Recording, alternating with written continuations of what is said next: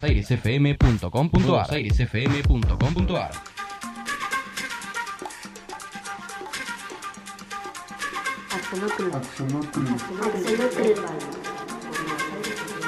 Axolotl Nerd Radio por Nuevos Aires FM 99.7.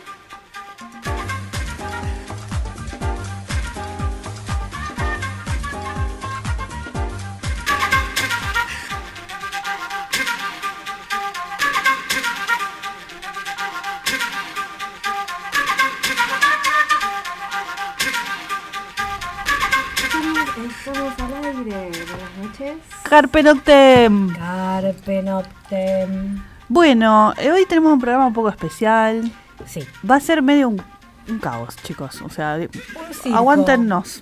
Sí. Hoy es un circo. Eh, mm, nada, estoy como em, así tristona. Eh, se fa- falleció mi último axolotl. eh, el último se, que me. se fue en el vuelo cósmico. Mm, Sí, se fue el doctor McCoy, alias Bestia. Eh, nada, pude por fin medirlo porque era bastante grandote y corpulento. Yo no sé si se murió de indigestión porque comió muchas mojarritas. Yo creo que sí. eh, o le revolucionamos la pecera porque había mucha vida de repente. O sea, el tipo vivía solo, tranquilito y de repente había como mucho movimiento. Pero bueno, la cuestión es que. mm, Nada, eh, hoy va a ser un programa, vamos a hablar de vuelta de Axolotl, que hacía rato que no hablábamos de eso. Y un- así que bueno, medio como que todo, todo circular, ¿no? Todo tiene como un ciclo que va y viene, que retomamos ciertas cosas, como los eh, las órbitas de los planetas. Vamos a hablar un poco de todo hoy. Hoy, hoy, hoy, hoy va a ser una charla. Una, una charla Una entre charla nosotras, como solemos tener sin temas programados. Me agarró todo. Bueno, está bien, sigo hablando yo. No, pero mira cómo me tose en el micrófono. Cristian, ¿qué Arrancamos, hacemos? por favor, con algún Ponele un barbijo. Me muero. me No, muero. se está ahogando. Bueno, entonces vamos a hablar un poco de exoplanetas, de axolotes. Sí, porque resulta que estaba en una consulta que los, los alumnos no preguntaban. Entonces nos pusimos a hablar entre los docentes y resulta que uno de los docentes está por hacer un doctorado en exoplanetas. Así que le pregunté de todo. Ay, gracias, Ángel. Sos un ángel. Es un angelito rubio. Gracias, agüita, agüita. Ahí va. Bueno, nada, eh, así que estuve chusmeteando cómo es el tema de los exoplanetas, que son los planetas que están por fuera del sistema solar. Y la verdad que es súper interesante la manera de, de analizarlos, de cómo se detectan, las Esa- cosas que se buscan.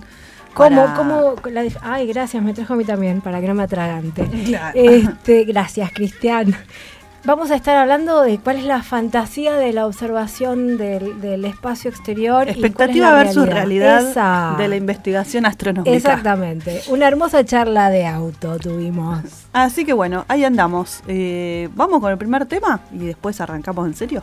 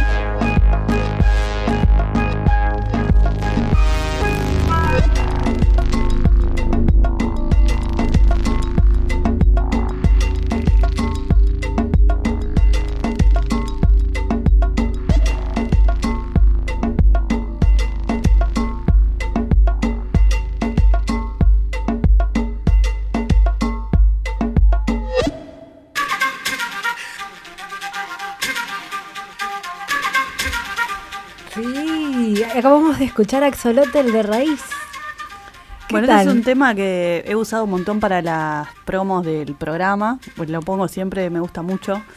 Es medio raro el tema, pero bueno, hoy va a haber todos temas así de Axolotl y así de, diversas interpretaciones Diver- de diferentes géneros, Claro. mismo título. mismo título, tal cual. Misma inspiración. Eso. Eh, sí, porque la inspiración, digamos, que interpreta cada uno lo que le transmite un axolotl es diferente, ¿no? Claramente. Yo una, una de las cosas que siempre eh, digo, medio en broma, medio en serio, eh, porque muchas veces, no sé si han visto en Instagram o en lugares así como que aparecen los axolotes en las peceras y siempre están como estáticos, como que están quietos ahí, les dibujan eh, anteojitos o cosas en la, en la cara, eh, porque se quedan quietitos ahí.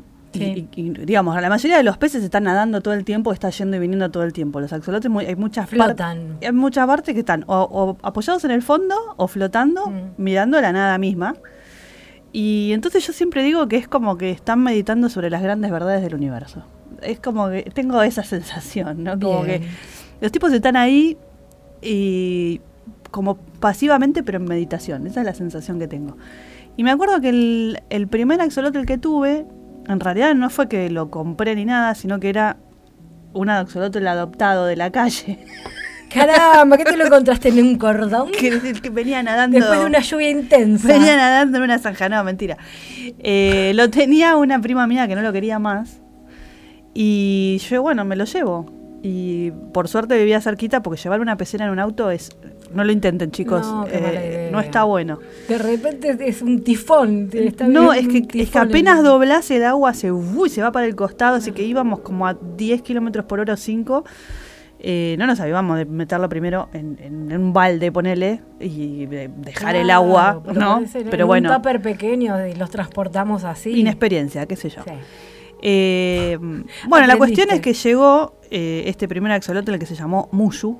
Mushu. No sé si se acuerdan del personaje de Mulan, el dragón de Mulan, Ay, sí. el chiquitín. Porque a mí siempre los axolotes me parecieron dragones de agua. ¿no? O sea, sí. para mí tienen esa magia de los dragones. Eh, y llegó Mushu a casa y bueno, Mushu era un axolote que ya era viejito. Eh, y yo tenía el la escritorio y la pecera enfrente. Entonces cuando estaba trabajando un rato, estaba en la compu, qué sé yo qué, levantaba la vista y lo miraba. El tipo estaba ahí estático. Y bueno, vivió, no sé, dos o tres años.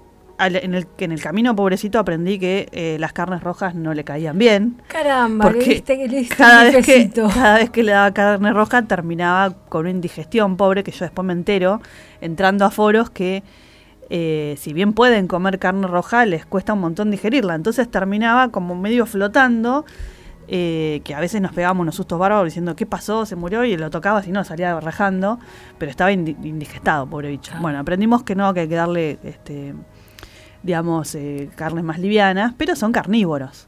Entonces, por ejemplo, si vos le das una lombriz de tierra, fascinados, ¿no? O sea, Te he sobre visto todo... darle pollo. Sí, pollo. Yo casi siempre le daba pollo. Eh, ya te digo, lombrices. Y bueno, últimamente mojarritas, que vos sabés que así estático y todo, de repente tiene esos reflejos reptílicos Sí, son muy que veloces. son increíbles, ¿no? Eh, y el tipo se quedaba así, soy una roca, soy una roca, hasta que de repente, ñam, Sí. y desaparecían unas mojarritas. O sea, en el término de estas semanas se ha comido del orden de 10 mojarritas. Es un montón. O sea, es un montón. Así que, mm, nada, yo no sé si era también una, una cuestión de instinto cazador, de ver esas cosas que se están, de ver, no, de percibir esas cosas, porque no ven casi nada. sí.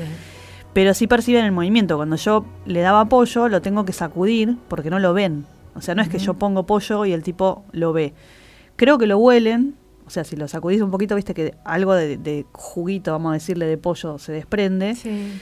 Eh, Me interesaría desarrollar esto del olfato debajo del agua. ¿y ¿El olfato? ¿Qué es el olfato? Eh, yo sé cómo funciona el olfato en, en, en este en este líquido que es el aire. Eh, claro, y bueno, es lo mismo. Pero más denso. O sea, ¿el olfato O sea, es? Es lo- un sentido los- químico. Los peces tienen Huelen. eh, papilas olfativas, se llaman. No sé cómo se llaman, pero los tiburones huelen sangre. Y se vuelven locos, le cambian los ojitos. huelen sangre y agárrate, porque les- les- se les despierta el instinto de me voy a comer todo lo que hay adelante. Eh, sí, o sea, a ver, de la O sea, misma ¿qué manera. distancia? ¿no? Me, me- me llama la atención, el- o sea, al no respirar abajo del agua me gustaría entenderlo, pero... Claro, digamos, el sentido del olfato es un, es un sentido químico. Vos lo que estás percibiendo son distintas partículas de alguna cosa. Pues imagínate que pusiste un bife, ¿no? Mm. Y está saliendo un mito de ese bife porque lo pusiste a la plancha. Sí. Hay particulitas de ese bife que, no sé, líquido de la sangre que se está evaporando, lo que sea, que entran a tu nariz, hacen contacto con los pedacitos de tu nariz Exacto. y vos lo detectás. ¿Y Bueno, en el el agua agua? lo mismo. Hay partículas de, en este caso, pollo, que se está desprendiendo del pollo y que están llegando. Tienen la- otra velocidad de transmisión. Sí, ponele, sí, seguramente. Sí. Pero. El olfato es algo muy raro en realidad, Sí. porque nosotros lo, lo pensamos como algo muy localizado, cuando en realidad, qué sé yo, nosotros porque no lo usamos casi el sentido del olfato, pero Habla los perros y, y otros animales, eh, qué sé yo, no sé, hay, hay mariposas que detectan eh, una pareja para, a- para parearse a 10 kilómetros. Eh, no sé de dónde saqué ese dato random, pero es, ¿viste esas boludeces que te acordás? de A la- chequear. Ay, por favor, no, claro, eh, pero me acuerdo que me llamó mucho la atención eh, al nivel, o sea, imagínate una mariposa irradiando feromonas, básicamente, ¿no? Claro. Vengan a fecundarme, hello, ¿viste? Y, y el mariposo diciendo, ¿dónde Estoy- está? El abuelo, la olí, la olí pasar a la cholita. Ahí va. Ahí viene. Vamos a volar hacia Esa allá. es la mía. Bueno, así que sí, el olfato, eh, eh, o sea, en el reino animal es un montón. Yo sí, yo huelo a la gente y huelo a los ambientes, pero convengamos que no es, ni siquiera tenemos lenguaje para el olfato. Podés hablar de un olor dulce, de un olor frutal, que yo, pero es muy vago, no es lo mismo que cuando vos decís, ah, no, mira, este rosa es un rosa fucsia, pero tiene tonalidades, fíjate, acá tiene como un poquito más de violeta, o sea, no, no tenés un vocabulario para hablar de, de olores, a menos que seas un catador de vinos. Exacto, que sea, que tengas eh, eh, entrenamiento y preparación. Claro. Bueno, como sea, todo, se puede desarrollar. Sí, o sea, de la misma manera que un diseñador tiene que saber mucho de colores, eh, por ahí alguien que se dedique a oler cosas, Tienes que saber de olores. tiene que tener un vocabulario Claramente. olfativo. Todo se reduce en definitiva al vocabulario con el cual podemos expresar nuestra realidad. Y, te- y a mí me hace pensar que yo que estu- tuve que ir a buscar al diccionario el- la definición y lista de estados emocionales, así que A imagínate. ver cómo sería eso. Eh, haciendo la formación de pranayama se busca entender el estado en el que te, te encontrás, tu cuerpo mental, tu cuerpo físico, tu cuerpo emocional, y descubro que no tengo vocabulario emocional. Bueno, pero el 90% de las personas no tienen Bueno, vocabulario no importa, pero emocional. yo hablo de mi camino. Claro. Eh, eh, Digo, a mí, me, a mí me resulta frustrante que yo, eh, yo sí tengo vocabulario emo- emocional y puedo decir, a ver, ¿qué es lo que estoy sintiendo? ¿Estoy sintiendo frustración? No. ¿Enojo? No. ¿Estoy dolida? Eh, Ah, sí, me parece que es esto. O sea, hay todo un espectro de emociones Exacto. que identificar qué emoción estás sintiendo está buenísimo porque... Ponerle si- nombre. si vos le pones nombre a esa emoción y, digamos, hay veces que querés lidiar con una emoción que no tenés ganas de tener, si le pones nombre podés por ahí descubrir la causa de esa emoción y elaborarla. Claro. eh, y- decir, bueno, la transformo en otra cosa, ¿no? Yo sie- siempre todo el mundo, ay, sí, porque las buenas emociones y las malas emociones, todas sirven. Algunas no nos gustan mucho, pero todas sirven para algo. Eh, todas están informando. Eh. Y cuanto más te conozcas a vos, esa información te sirve. Bueno, volviendo al axolotl. Sí. Charla de café sí, total. olvídate. Car- charla hoy de café hoy es total. así, hoy toca esto. Ese fue mi primer axolotl que fue Mushu. Mushu. Luego eh, compramos una pareja que se llama, que era una pareja de axolotl, o sea, pareja porque eran dos, no porque eran macho Sí. y hembra, porque es muy difícil de determinar cuáles son machos y hembras, sobre todo cuando son chiquititos. Eh, ¿Qué les pusimos? Arturito y Darth Vader. Darth Vader duró mucho, muy poquito, se murió y quedó Artu. Artu, Artu lo conocí. A Artu lo conociste, después llegó Leo, eh, y Artu y Leo tuvieron 200 bebés. Exacto, me acuerdo. Me acuerdo de esa pecera llena de axolotes. Bueno, yo ya lo he contado, pero el público se renueva, diría Mirta. Legrand. Eh, acá es donde dejan de escuchar los que ya venían escuchando el programa de antes. Pero fue una flor de experiencia criar esos 200 bichitos porque eh, no fue fácil. Primero fue so- totalmente sorpresa. Yo me levanté una mañana. Mañana es un decir, yo no me, no me levanto nunca muy temprano. Sí, eso te iba a decir. Pero. y estaba la pecera llena de huevos. Bueno, ¿cómo se reproducen los axolotl? La hembra pone huevos en cualquier lado y el hombre va. El hombre. Uh, el macho va y lo fecunda. ¿Sí? O sea, no, no hacen chuki chuki. es muy aburrida la vida sexual de un axolotl. Pero bueno, nada. Cuando eh, Artu terminó de poner huevos, ahí descubrimos que Artu era hembra. Ujú. Eh, resulta que Leo era macho y fecundó todos esos huevos. Toma. Y cuando Artu terminó de poner esos huevos, se dio vuelta y se los empezó a comer. Porque, claro, un axolotl, eh, digamos, en su vida, si estuviera viviendo en una charca, en un lugar, en su hábitat original, pone huevos y se va. O sea, no es que tiene un instinto maternal Claro. ni nada que se le parezca. Eh, y bueno, como eso no sucedió, está en un lugar, en un recinto cerrado, no reconoce sus propios huevos y dice, ah, comida. Ajá, banquete. Tenemos, ¿cómo se llama? Caviar. Caviar, Caviar de Artu. axolote. Mirá qué bueno, bueno. Eh, ahora voy a contar otro detalle que además son bastante caníbales, ¿no? Eh, bueno, terminó de poner los huevos, se los empezó a comer, ante lo cual yo dije, urgente, busquemos otra pecera, que por suerte había en casa, porque habíamos cambiado de pecera. Teníamos una pecera donde estaba Mushu, y cuando fueron dos axolotes dijimos, necesitamos una pecera Claro, más grande. Entonces estaba la otra pecera. Entonces pasamos las lo- los dos adultos a la pecera original. Estaba un poco más reducidos, pero quedó la pecera grande con los peques. Ahí va. Bueno, ver a esos peques, la, la- todo el desarrollo de los huevos fue fascinante porque los huevos de axolotl son translúcidos. Entonces al principio vos veías un montón de pelotitas translúcidas que parecían como bolitas de jugar a la bolita, Mm. eh, que, que adivinabas que eran blandas, ¿no? Cuando las tocabas resultan ser una especie de cosa gelatinosa y gomosa y bastante impresionante. Eh, pero a- se empezaban a ver como una especie de cosita en forma de coma. Toma, sí. Y era la cabecita y la colita. Y iba creciendo. Y veías que había algunos rosaditos y había algunos negritos. Y cuando eso nació eran millones de comas moviéndose para todos lados. Eh, que eran, bueno, básicamente la cabecita y la colita, ¿no? Como un renacuajo de, de Sí. sapo de rábano, pero versión axolotl. Bueno, ¿qué comían estos bichitos? Porque claro, uno tenía que ver, no, no le iba a tirar comida para peces, porque nada que ver. Son carnívoros. Bueno, eh, fui al acuario y me dicen, mira, lo que comen los axolotls son eh, artemias salinas. Las ¿De artemias salinas son crustáceos diminutos. Ajá. Cuando digo crustáceos, imagínense un camarón, Camaroncito. pero versión microscópica, eh, de los cuales te venden los huevos. Entonces vos te llevas un tarrito de huevos de artemias salinas, los tirás en agua con sal, o sea, había que poner agua, el, la sal, calentar eso, o sea, yo dejaba una lámpara para que el agua estuviera calentita hasta que eclosionaran las artemias salinas. Después agarraba como una especie de eh, red, tela, las artemias salinas, cuando veía que eclosionaban, que había como algo que se movía en el Claro. fondo, color coloradito, agarraba eso con una tela y dejaba la tela en la pecera de los bebés. Ah, no sabés lo que comían. Era una cosa diminuta haciendo ñam, ñam, así como avanzando rápidamente hacia los puntitos rojos que eran como mini pulgas. ¿Has capturado esto? Sí, sí, está todo filmado, lo tengo en Facebook. eh, en un. ¿Cómo se llama? En un álbum que se llama Axolotl o Madre Axolotl, una cosa Sí. así, que fue en el año eh, 2016, creo. Sí. Eh, por ahí.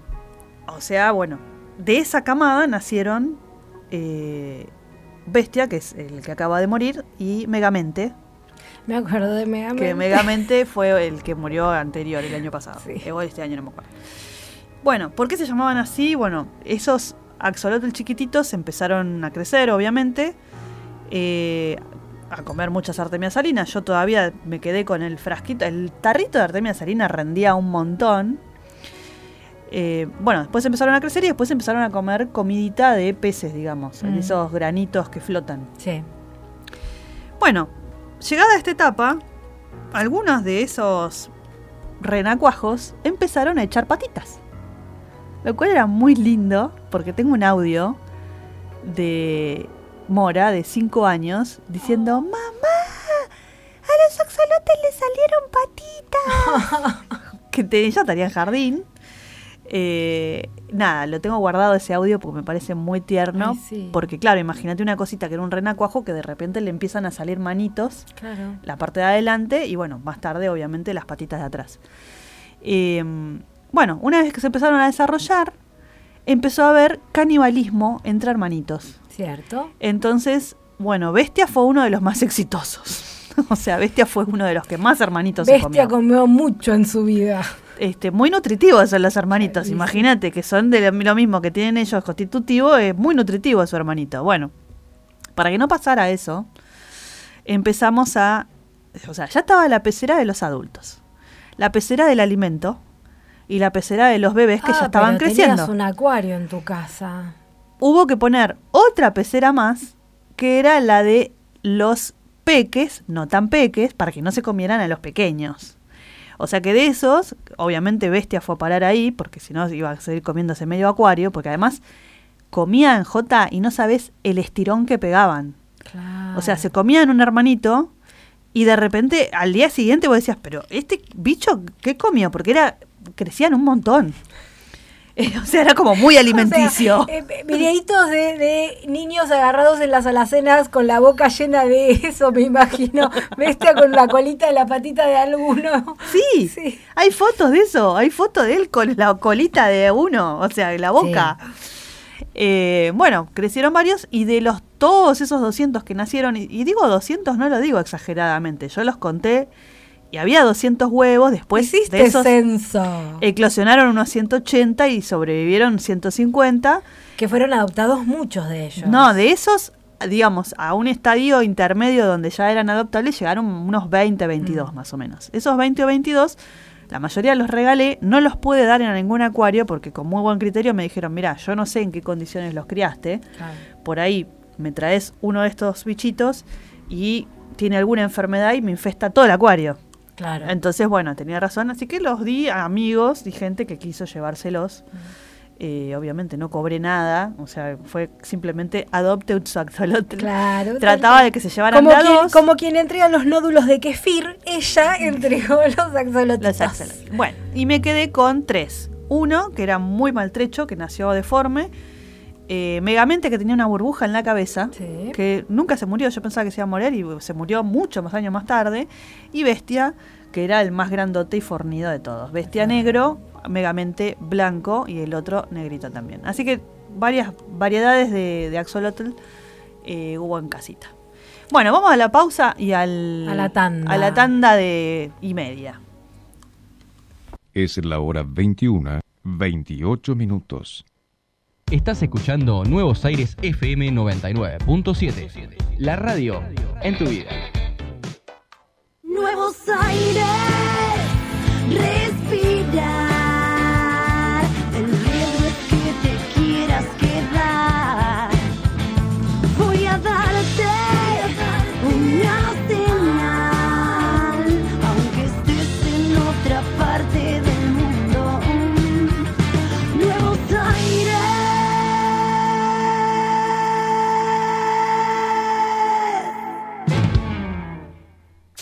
Comunicate con nosotros. Mándanos un WhatsApp al 221-355-0483. Nuevos Aires FM. La radio en tu vida.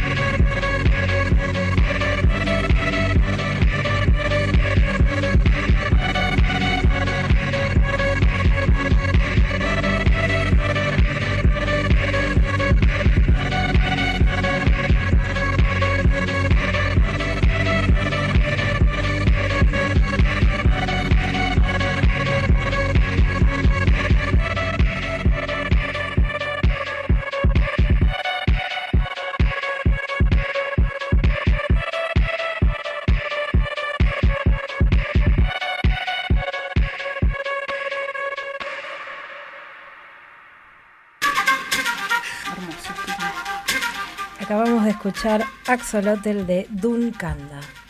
Maravilloso. Temazo. Temón. Yo sé que no lo había escuchado entero, lo escuché un pedacito y me encantó. Me encantó, muy bueno. Bueno, acá están saludando.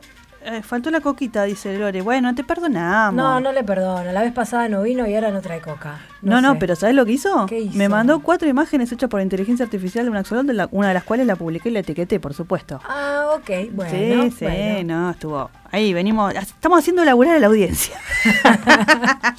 es muy bueno. Es por ahí. Está muy bien, hay que hacer laburar a la audiencia. Sí. Eh, bueno, Contame qué soñaste. eh, fue medio raro. Eh, seguimos hablando de Axolotl. Yo Sí. tengo sueños recurrentes. Eh, Esto es más para el diván, chicos. tengo sueños recurrentes.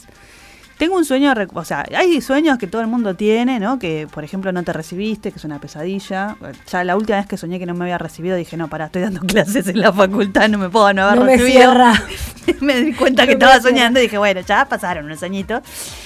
Eh, ese sueño de que estás desnudo, de qué sé yo qué. Jamás tuve esos sueños. Bueno. Nunca en la vida. Las Eh, cosas que yo no yo son tan divertidas. No, la mía no. La- lo que yo sueño, en vez de estar desnuda, sueño que no llego a hacer la valija a tiempo para irme. Y que hay algo que se va, un, un avión, un micro, algo- alguien me está esperando y yo no llego a hacer la valija. Es otro sueño ¿Vos recurrente. también soñás esas cosas, Cristian? ¿No soñás? ¿Viste? Yo también. Qué cosa rara. la Bueno, gente y esa. otro sueño que tengo muy recurrente es un sueño con axolotl. O sea, sueño, en general, la mayoría son pesadillas. Sí, ya dije que era de diván, no pongan le- fíjate si el tornillo que le falta lo dejó en la entrada.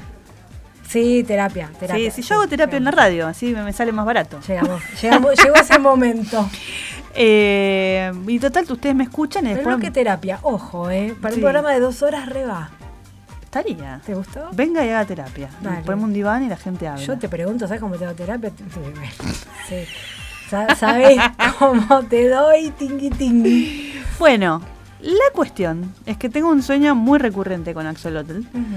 Eh, la mayoría son pesadillas. ¿sí? La mayoría, la gran mayoría son pesadillas. Donde hay un número gigante de axolotl, pero de todos los tamaños. Imagínate el tamaño de un perro o el tamaño de un gato. O sea, cuando digo gigantes es porque normalmente un axolotl grande eh, tiene 25 centímetros, no más que eso. Igual Eh, qué impresión ver un axolote de 25 centímetros. Y bueno, bestia era así de grande. No, este no tenía 25 centímetros. Sí, lo medí ah, hoy. bueno, sí, es una regla. Sí, Sí. lo medí hoy que se podía quedar quietito, digamos, porque si no es muy difícil medirlo. Eh, sí, es una regla de... Claro, no, yo me imaginé un zapato de hombre grande, tipo de basquetbolista. Bueno, es largo y finito, ¿no? Sí. Así que... Bueno, mis sueños siempre son como axolotl deformes y peceras que se rompen y yo buscando de qué manera aguantar el agua para que no se mueran. Ay, nena, eso en Eh, terapia. Bueno, es un montón. Sí. Eh, es re de diván. Sí. Y otras veces sueño que eh, los tengo que alimentar y no sé cómo, que tengo como que son un montón y los he dejado mucho tiempo y están entre, em, por ejemplo, plantas verdes y cosas así como ocultos, como que han estado en la pecera mucho tiempo eh, con el agua sucia o algo así, como que los descuidé. sí. Bueno, y el lunes, o sea, del domingo al lunes, soñé eh, con Axolotl, pero era un sueño lindo. Y, y como era un sueño, o sea, yo siempre que hay un sueño, digamos, grande, significativo, lo que sea, los anoto. Tengo una aplicación, porque soy así, ¿viste? Ella tiene Que aplicaciones. se llama eh, Dreamcatcher, ¿no? Entonces en Dreamcatcher lo que tiene de interesante es que eh, tiene una estructura para que guarde sueños. Específicamente es para eso. Sí.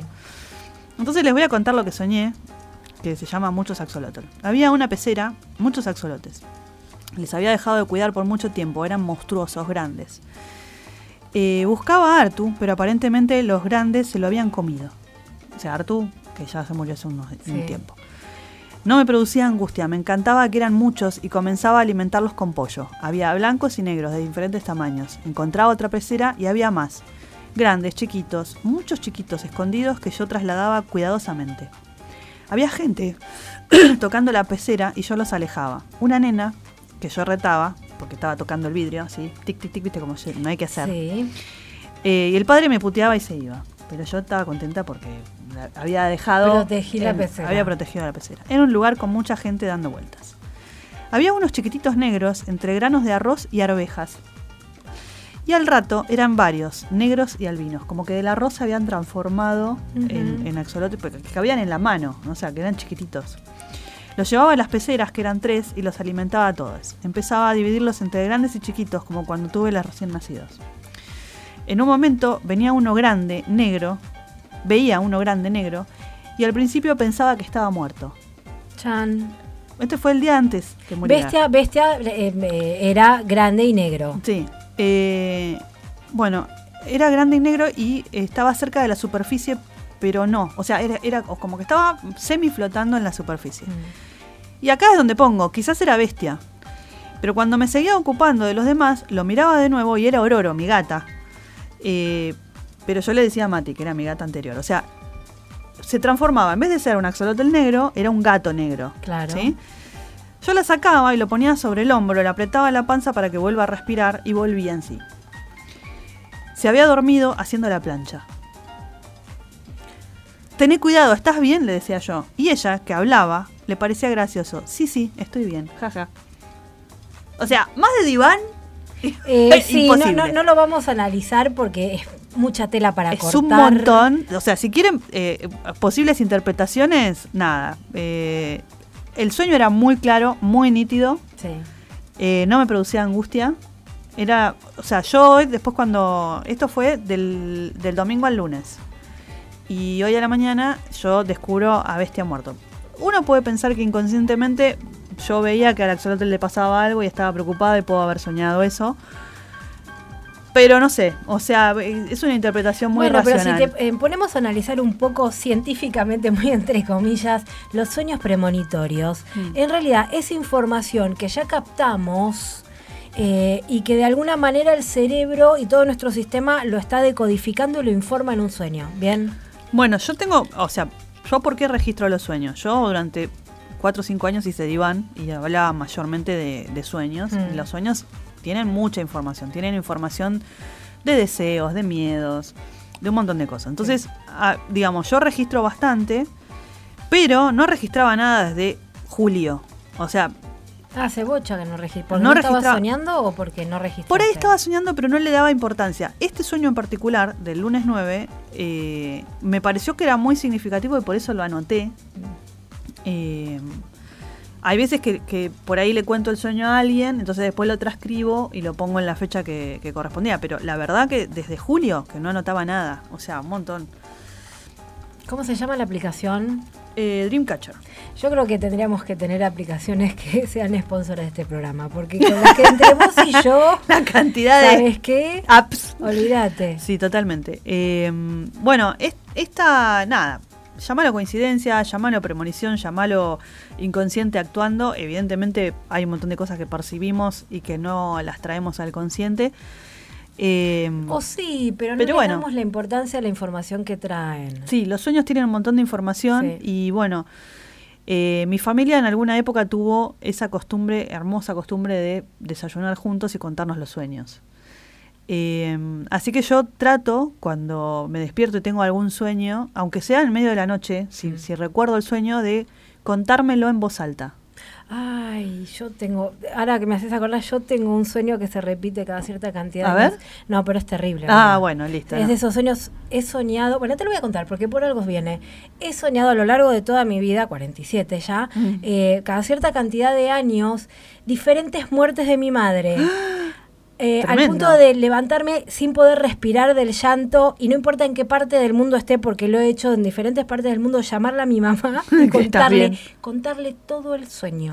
Ay, pobre tu hija. Sí, no, mi vieja, pues, o sea, eh, relatos que, que Angustiantes. creo- no, no, pero sueños eh, terribles, muertes eh, no naturales. Claro. Así, Wow. Qué fuerte. sí, muy Eh, fuerte. Bueno, eh, supuestamente dicen que dicen que le alargás la vida. Sí, sí, no, mi vieja es símbolo de Highlander, mi vieja. Highlander. Highlander. Ya delatamos la edad. ahí.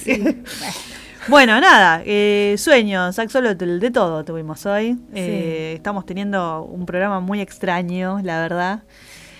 Eh, y bueno, ya que estamos hablando de cosas extrañas, yo creo que mm, hay ciclos que se cierran. Para mí los axolotls, son- de hecho tengo uno tatuado en el brazo, eh, tienen, tienen que ver eh, las mascotas o los, o los a mí no me gusta decirles mascotas, los compañeros animales que nos que son parte de nuestra familia. Sí. Que te eligen. Eh, no sé que te eligen, que vos los elegís o Sí, que bueno, aparecen en tu vida. no Eligen sé. permanecer en tu vida. Eh, siempre tienen como un, una cuestión de que uno los cuida y ellos nos acompañan, nos acompañamos mutuamente. Eh, y bueno, la verdad que en este momento es como que me da la sensación de que no voy a tener seres acuáticos por un tiempo. De hecho, eh, habíamos pescado un pez bastante raro y lo llevé al Saavedra y lo devolví. O sea, voy a desarmar la pecera y por un tiempo no va a haber axolotl en casa. De todas maneras, eh, por si les interesa el tema, conozco bastante porque he tenido axolotl ya durante 10 años. eh, y no está habiendo en las, en las peceras, en los acuarios actualmente. Eh, no sé por qué, si es que han dejado de criar o qué pasó antes, había un criadero grande en Bahía Blanca. Eh, pero bueno, nada, son animales fascinantes. Ah, Lo más fascinante que tienen no es que mediten sobre verdades trascendentales del universo, sino que pueden regenerar parte de su cuerpo. Y a mí me ha pasado que se peleen entre ellos, eh, que se muerdan, por ejemplo, una pata, que pierdan los dedos y que les vuelvan a crecer. Sí. Y que incluso, por ejemplo, les crezca un dedo en el dedo. Eh, Muy sí, impresionante. sí, sí. Eh, así que bueno, es, es como raro, ¿no? Ver un dedo bifurcado porque les creció mal. Eh, me acuerdo que fui una vez a una charla de, de axolotl que había gente investigando los axolotl, eh, su, su propiedad de regeneración, pues parece que tienen... eh, ahora voy a googlear, pero el, el ADN del axolotl es muchísimo más complejo que el humano, Sí. pero muchísimo por la mierda, porque básicamente tiene células madre en todos lados. Se estaban, se estaban utilizando eh, para, para hacer prótesis eh, orgánicas, ¿se llama? digamos que se está investigando todavía Sí. cómo hacer, cómo hacen los axolotls para regenerar partes de su cuerpo, Mm. porque pueden regenerar hasta partes del cerebro. Eh, no quiere decir que sean muy inteligentes, sino que pueden regenerar su cuerpo. Eh, es un montón. Entonces, imagínate si vos de repente tenés un accidente terrible y viene alguien y te pone pasta de axolotl y te regenera la parte que te está Ay, faltando, tenés. ¿no? O sea, sería como muy maravilloso. Te, te comes un bocadito de axolotl. Que bueno, obviamente va a valer fortunas y seguramente la va a vender gente como Elon Musk, ¿no? O sea, va a haber un monopolio de la pasta de axolotl. Podemos escribir un cuento con eso. Sí, re sí. Eh, bueno, todavía está en investigación, porque imagínate que si esto hubiera ya, se hubiera descubierto cómo hacen los axolotl para regenerarse, bueno, no sé, todos los O capaz- hospitales o top, capaz, no, discúlpame. Seguramente, si hubo una investigación, ya algo encontraron y la información es lo que vale. El que sabe es Elon Musk. claro, o alguien así, digamos. Exacto. Uno de los dos o tres. eh, bueno, dice que tiene un genoma de 32 mil millones de pares de bases de ADN, que es 10 veces más grande que el humano. Toma. Toma para vos. Como para que te des una es un idea. montón. O sea que, bueno, secuenciar ese ADN, te encargo, ¿no? O sea, secuenciar el humano ya fue un montón. Imagínate secuenciar uno que sea 10 veces más grande. Deben estar en camino. Me sí, ponele. Bueno, ahora que hay inteligencias artificiales, capaz que ayudan con eso también. Tal cual. Uy, se nos fue la hora. ¿Vamos a otro tema? Sí.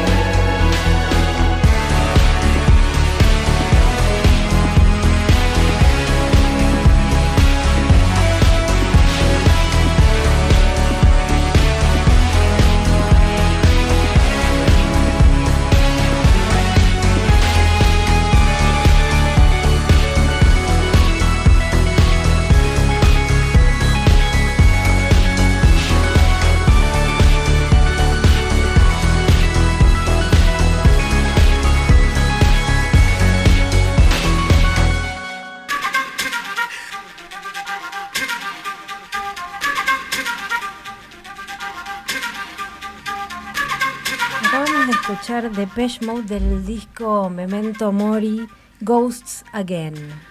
Voy a hablar un toque. A mí Depeche Mode es una de mis bandas de corazón. Eh, bueno, hace un tiempito se murió Andy Fletcher, que es uno de los tres, era uno de los tres integrantes de, de Depeche, así que yo elegí este tema hoy, que estamos así como en el tema. Estoy un poquito monotemática. eh, bueno, Memento Mori es un motivo muy clásico que dice recuerda que vas a morir, ¿no? Eh, este disco a mí me gustó un montón porque es un homenaje a, ese, a esa persona que fue uno de los tres que permanecieron en Depeche Mode mucho tiempo.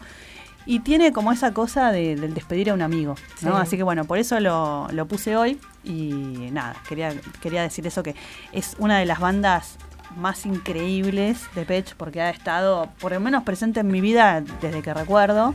O sea, recuerdo no, porque bueno, cuando era nena no estaba, pero desde la adolescencia en adelante siempre ha Sí. estado en, en diversas maneras, ¿no? Primero era más bolichera, si se quiere, más bailable. Y siempre igual fueron muy fieles al estilo, porque Sí. más allá de que podría ser más o menos bolichera, siempre respetaron eso y es, lo- es, es, es esa cualidad de Page Mode que la escuchás y todo el cuerpo se transforma. Sí, es, es muy emotiva eh, y, y siempre navega en sentimientos bastante profundos, densos a veces. Eh, que bueno, que poca gente los nos navega, ¿no? Mucha gente habla de canciones de amor, o de canciones de tristeza. Estas son como, estas, estas cuestiones como por ahí más, para mí, más trascendentales quizás, que bueno, que son interesantes traer en, en los temas. Bueno, quería comentar, ya nos quedan pocos minutitos, pero estuve, eh, porque lo, lo lanzamos al principio del programa y después no dijimos nada. Exoplanetas. Estuve hablando con, eh, no me voy a acordar el nombre, pero con uno de mis colegas de la FACU, que, bueno, estuvo haciendo su doctorado sobre exoplanetas. ¿Cómo se detectan y cómo se estudian los exoplanetas y qué es lo que se busca de los exoplanetas? ¿no? O sea, ¿qué tendría que pasar con un planeta fuera del sistema solar, como en tantas historias de ciencia ficción ocurre, para que albergara vida como la conocemos acá? ¿no? O sea, vida humana y vida, digamos, no podemos viajar solamente tener humanos viviendo, sino que tenés que tener Vida inteligente. una ¿le cadena alimenticia. decir? ponele, ponele. Pero antes, antes de hablar de esa búsqueda, eh, realidad, expectativa, realidad, Ah, con sí. respecto a cómo es que se eh, observan, qué herramientas se observan y cómo se observan los planetas o exoplanetas. Uno se imagina que un astrónomo está en una cúpula de noche Mirando mirando, un telescopio. mirando por un agujerito, ¿no? Con una lente gigante el Sí, cielo. Exacto. Eso quizás era a principios del siglo XX, Bien. ¿no? Y antes también, o sea, el, el telescopio creo que lo inventa Galileo, eh, o por ahí, o sea, hace muchos, muchos años. Pero, sin embargo, eh, ya hoy en día lo que se explora es todo digital. O sea, vos, si bien podés ir una noche al observatorio, al planetario, al, al observatorio que vos tengas cerca, ¿no? En, San Juan, por ejemplo, hay un observatorio muy bueno, eh, porque el cielo de San Juan es muy claro. Es Hay muchos este, astrónomos que viajan a San Juan para hacer observaciones. No quiere decir que uno esté mirando el cielo. Sí, obviamente podés ir a la Pampa y mirar el cielo y maravillarte. eh, Con las de- estrellas fugaces. con las estrellas que fuera de, de- cuando uno está lejos de las- la contaminación lumínica de, la de las Es ciudades, sí. es otra cosa, es, es maravilloso lo que se ve, ¿no? Eh, pero actualmente lo que se hace es, bueno, primero se lanzan telescopios fuera de la atmósfera terrestre, con lo cual uno puede detectar muchas más cosas, como fue en su momento el Hubble. Explícame cómo es, porque un telescopio para mí es un palo con lupas. Claro. Un telescopio en el espacio, eh, yo me lo imagino rotando en un momento de rotación y que no para. ¿Cómo, cómo, cómo lanzas un telescopio? Es como un satélite. O sea, vos lanzás al espacio, podés lanzar eh, o, o bien una especie de satélite que va orbitando la Tierra y te va mandando las imágenes, Sí. o bien podés lanzarlo tipo nave espacial que salga y te mande por radio cosas, Va. eh, tipo sonda espacial. Por ejemplo, Ah, claro, hubo ¿no? una que la mandaron a, los confines del sistema solar que ya lo abandonó. No me voy a acordar ningún nombre de esos aparatos, No, ¿sí? pero me acuerdo de lo que hacían. Eh, se iban fuera del si- iban transitando hacia afuera del sistema solar y iban mandando por radio eh, las señales de que Ahí se va. reconstruían en imágenes. ¿sí? Ahora, La cuestión es que esas imágenes no siempre son de luz visible. No. O sea, no siempre son la estrellita gorda naranja o la estrellita gorda violeta. Claro, a veces captan ul- ultravioleta. Claro, vos, vos lo que estás captando con un, eh, con un telescopio de los modernos es todo un espectro eh, electromagnético, Claro. que le podemos llamar luz, pero que va desde, no sé, de rayos X hasta, eh, no sé, infrarrojos, o sea, todo tipo de, de- de radiación, ¿no? Entonces vos podés ver con tus ojos una pequeñísima parte de todo ese espectro, desde el rojo hasta el violeta, pero por fuera de eso hay un montón de, de espectro electromagnético que queda por fuera de nuestros ojos. O sea, por más que tengamos una vista maravillosa claro, y no. unas lentes divinas, primero que tenés la atmósfera, que ya en este momento está bastante contaminada y tiene un montón de polvillo. Ponele que vos pusieras en órbita, o que te fueras vos con el trajecito espacial y tu telescopio fuera de la órbita, igual dependés de tus ojos, que es una parte diminuta de todo el espectro. Sí. Entonces, estos telescopios lo que hacen es grabar en distintas bandas, ¿no? En, en- en rayos X, en, en rayos, o sea, distintos tipos de sí, radiación, y te lo pasan como información. Entonces vos decís, bueno, tal pedacito del cielo donde está, no sé, la constelación de Orión, en el cinturón de Orión, en Orión Alfa, alrededor de eso hay tal y tal cosa. Entonces empiezan a investigar. Las constelaciones son cosas arbitrarias, ¿no? Pero sirven para ubicarte en el cielo donde estás observando. Eh, y bueno, una vez que vos tenés esa información, te fijas, es un dato muy de computadora, ¿no? De fijarte eh, eh, qué, tipo de, qué tipo de sí. perturbación, si la luz se curvó, si debería haber una estrella y hay otra cosa. Entonces, eh, esas, voy a decir algo que parece de ciencia ficción, pero esas curvaturas del espacio-tiempo Mm. eh, son debidas a que hay presencia de otros, otros este, cuerpos celestes, que pueden ser materia oscura, energía oscura, eh, soles o planetas. O sea, puede haber alguna eh, órbita que uno esté siguiendo y que se curve porque hay presencia de un planeta que está curvando las órbitas. Esto que me comentabas de las observaciones del Sol eh, que veían los exoplanetas pasar. Claro, vos estás mirando una estrella, la observás durante mucho tiempo y de repente ves que, de puta casualidad, porque la órbita podría pasar por cualquier lado, pero pasa por delante el planeta. Entonces, primero que al tapar el sol, te está tapando la radiación del sol. Y te está tapando con esa atmósfera determinadas, determinados gases, determinada luz de ese sol que Sí. ya conoces de antes. O sea, Claro. vos tenés la huella digital de ese sol, que es toda la luz que irradia. Y con el planeta pasando por delante, ves que faltan Claro, determinados. ahí tenés la perturbación o la alteración que te indica que algo está pasando, una Bien, piedrita. No solamente que algo está pasando, sino qué compone ese algo. Entonces puedes tener una Ah, primera aproximación a qué tipo de atmósfera tiene ese exoplaneta. Eso es lo que está estudiándose actualmente. Ya. Porque, bueno, para habitar un, un planeta, primero tendríamos que pensar segui- en la gravedad. Seguimos buscando planetas para habitar en vez de cuidar el que tenemos, que No, tiene es interesante. una atmósfera, agua, chicos, dale. Sí, sí, sí. Eh, a ver, primero tenemos que pensar si hay. Ya son. Uy, se nos fue la hora. Se nos fue la hora. Eh, tenemos que pensar si hay agua líquida. Porque si hay agua congelada o agua en vapor, o sea, quiere decir o que es Las muy frío o que sí. es muy, muy cálido. Segundo, si la gravedad es la adecuada, ¿no? Si, si podemos estar ahí sin que nuestro cuerpo colapse o salga volando cuando peguemos un salto.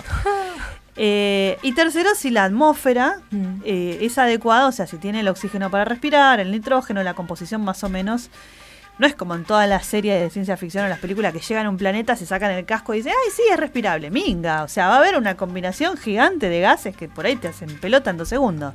Y bueno, empezarán a mandarar, a mandarar. A mandarar. A mandarar eh, monos, perros, humanos, eh, ratas, eh, para ir probando. Y bueno, primero habría que inventar un, un viaje espacial que sea de- muy rápido, porque la estrella más cercana es Alpha Centauri, que está a cuatro años luz. O sea, olvídate de mandar algo y que vuelo algo. La teletransportación. Buscar. Buscar algún, no sé, algún agujero negro que haga un Claro, túnel ahí. ahí va. Eh, así que bueno, falta un montón. Y la otra cosa que estuve averiguando es que bueno, que el cinturón de asteroides, no sé si lo había dicho ya, eh, es un planeta que nunca se formó. No sé si eso lo habíamos dicho al aire o Me no. parece que no. ¿Por qué? Porque eh, Júpiter y Saturno son dos gigantes eh, que, bueno, que lograron tener una masa bastante importante.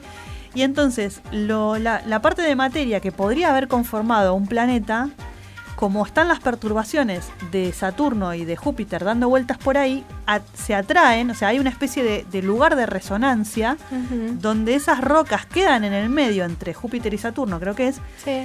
eh, pero no llegan ni a conformar un planeta, ni a ir para Saturno, ni a ir para Júpiter. Es un lugar de resonancia donde quedan en el medio. Claro, como cuando digamos. pones dos, dos eh, imanes Sí, cerca y sí. que los campos se van afectando y lo que pongas en el medio no va ni para un lado ni, ni para, para el otro. ni para el otro. Y bueno, entonces no llegó a formarse ese planeta, pero tampoco se unió a los grandes eh, planetas gaseosos. Claro. Y después lo otro llamativo es que decía este chico que normalmente se piensa que en algunos sistemas solares los planetas gaseosos son los interiores Mm. y los exteriores son los, los rocosos. No me acuerdo cuál era la razón, pero hay una teoría que sustenta eso. Dicho lo cual, Dicho se nos han cual, hecho las 22 Nos vamos a empezar a despedir. y nos vamos a empezar a despedir de este maravilloso Primero hay que agradecerle a Cristian por su presencia, existencia y operación. Y por el agüita cuando me ahogué. Sí, tal cual. Gracias, Cristian. Eh, para que no y nos bueno, atragantemos. recuerden entonces Memento Mori y Carpe Noctem.